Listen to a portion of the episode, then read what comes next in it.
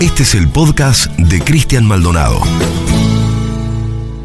A propósito de la marcha de los San Macrines, ayer dijimos acá que ninguna fuerza política ofendió tanto la memoria de San Martín como Cambiemos. Que nadie nunca deshonró con semejante grado de obstinación y malicia la memoria del gran libertador de los pueblos americanos como lo hizo Macri. Desde festejar el bicentenario diciéndole al rey Juan Carlos de Borbón que los próceres sintieron angustia por tener que separarse de España, hasta condecorar al rey Felipe VI con la orden del libertador San Martín.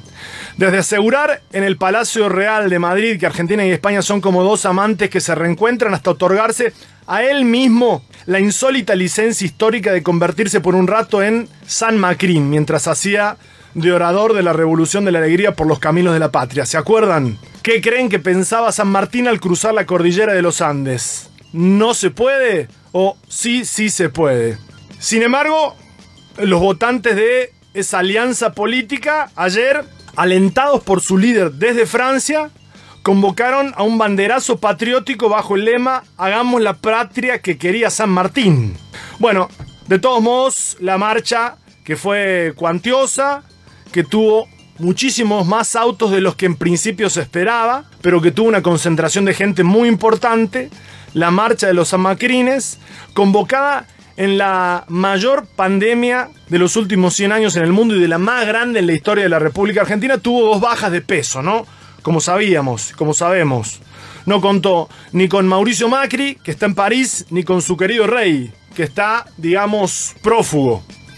Pero la invitación a la marcha de los San Macrines tenía una foto y una frase de San Martín, y se decía que no era convocada por Cambiemos, ni por el PRO, ni por Juntos por el Cambio, que era una marcha ingenua, apolítica, de personas que estaban a favor de la libertad, en contra de la cuarentena, que estaban en contra de la reforma judicial, pero sobre todo la invitación tenía la cara de San Martín, era un banderazo patriótico con la cara del gran general, el gran libertador de los pueblos americanos. Y había frases que, por ejemplo, tuiteaba Patricia Bullrich un rato antes de la marcha, seamos libres, lo demás no importa nada. Bueno, en las redes era, vengan que vamos a homenajear a San Martín. Aún a pesar de esa historia que yo repasé rápidamente recién. Pero cuando abrieron la puerta y entraron a la fiesta, lo que vimos es que había una tonalidad bien distinta. Los carteles no recordaban ni homenajeaban a San Martín. ¿eh? Hablaban de la reforma judicial, decían aguante Google, libertad o muerte, patriarcado unido argentino, menos Marx y más Alberdi. Bueno, ayer, además de que hubieron muchos y muchas dirigentes del PRO, dirigentes del radicalismo, pero sobre todo el PRO y de la coalición cívica, la marcha terminó siendo una verdadera marcha opositora, una marcha opositora que tiene todo el derecho de ser, de existir, de concurrir masivamente, de no ser porque hay una situación que excede largamente a Argentina, que ya tiene más de 5.000 muertos y 300.000 contagios en Argentina, y que es una pandemia de proporciones, que tiene una capacidad de daño espantosa y que nos ha transformado la vida desde hace 5 meses a esta parte. Lo que es injusto es que unos cumplan, unos se cuiden y otros se tomen estas licencias, estas libertades que condenan a las mayorías para generar semejantes aglomeraciones de personas, semejantes concentraciones de personas que ojalá no disparen los casos en Argentina, que está costando bajar porque ya hay muchísima gente que no cumple. Y porque habrá seguramente también impericia y errores y zonas grises por parte del gobierno nacional y de los gobiernos provinciales. Porque acá me parece que hay que repetir una y otra vez que los que hemos hecho la cuarentena, los que seguimos cuidándonos, como nos sale, como podemos, lo mejor posible.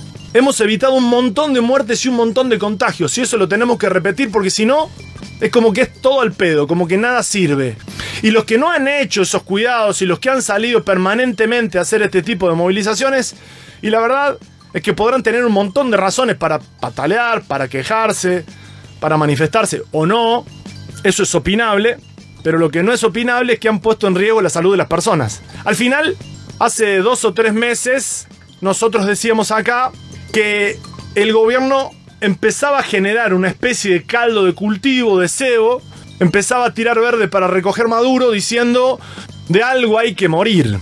al final todos nos vamos a contagiar. No paremos la economía. Eran los representantes de las grandes fortunas, a lo Ledesma, a lo Blaquier, que hacen ir a sus laburantes, aunque tengan más de 60 años, que los hacen viajar en una camioneta apretados, los Roca, los Nicky Caputo, aquellos que, bueno, presionan y presionan para que se rompa la cuarentena, como pasa en Estados Unidos, como pasa en Brasil, los distanciamientos, los cuidados, cuarentena hay en Buenos Aires, que hay fase 3, y en otros lugares como Jujuy y algunas otras zonas del país. En Córdoba no, pero con toda la complejidad y las diferencias que hay, nos referimos al cuidado. Bueno, hoy, con cinco meses en el lomo, el principal combustible ya no es solo San Martín, sino que es el cansancio de un montón de gente que fue invitada con la cara de San Martín y con el cansancio a cuestas, porque yo creo que hay muy pocas personas que están, que no están cansadas, que no sienten el, el cansancio, el hartazgo, todo lo que supone este cambio de vida sideral que hemos tenido durante los últimos cinco meses. Bueno, en fin, ayer se concretó nomás la marcha de los Sanmacrines y vimos dos cosas. Primero, que se apropiaron de la figura de San Martín, aunque parezca mentira, aunque usted no lo crea. Y después, que se apropiaron de la marcha desde Cambiemos, desde Juntos por el Cambio y también del cansancio de la gente. Suscríbete al canal de Cristian Maldonado en Spotify para escuchar más episodios.